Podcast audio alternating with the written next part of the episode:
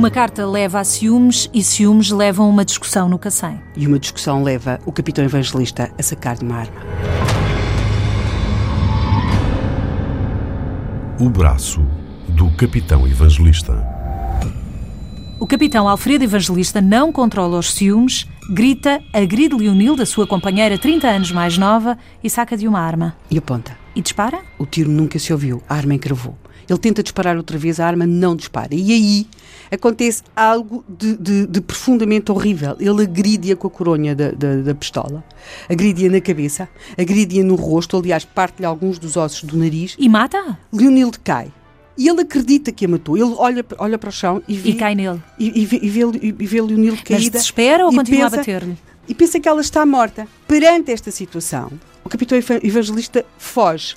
Há também uma outra versão de que ele pode ter fugido porque se ficou apavorado com aquilo que viu que fez, por aquela mulher que de facto ele amava, Cegou no Ah, momento. mas também pode ter querido fugir de alguns vizinhos que terão acorrido perante os gritos, eh, que é óbvio que, que Leonildo lançou. Não A dos verdade- tiros, porque não chegou a não haver chega tiros. a haver tiros. Portanto, eles não acorreram por causa dos tiros, podem ter ocorrido por causa dos gritos dela. A verdade é que o capitão evangelista desaparece daquele sítio.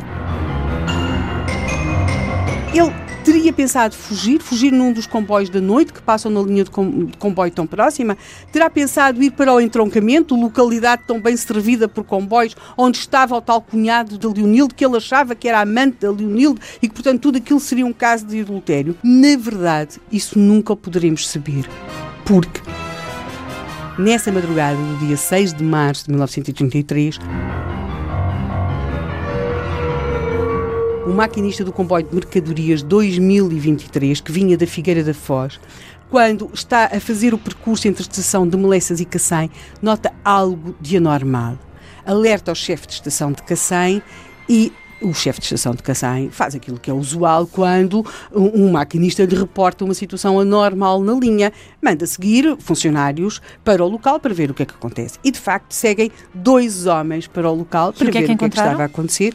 Quando chegam ao local, eles encontram o corpo do capitão evangelista. Suicídio. Foi isso que as autoridades concluíram. De facto, o corpo do capitão evangelista tinha sido arrastado durante mais de 150 metros. Um destes dois homens pega no que lhe parece ser o braço do capitão evangelista, junto ao, ao resto do corpo. Por cima desse corpo é colocado um lençol e o chefe da estação manda estes dois homens ficarem de guarda àquilo que os jornais definem como os despojos do corpo do, do capitão evangelista e eles, de facto, aqueles dois homens ficam ali de guarda ao cadáver do capitão evangelista. Mas não são esses dois homens que depois são presos? Exatamente. Porquê? Porquê? Porque quando o cadáver é levantado finalmente pelas autoridades, faltava o braço do capitão evangelista.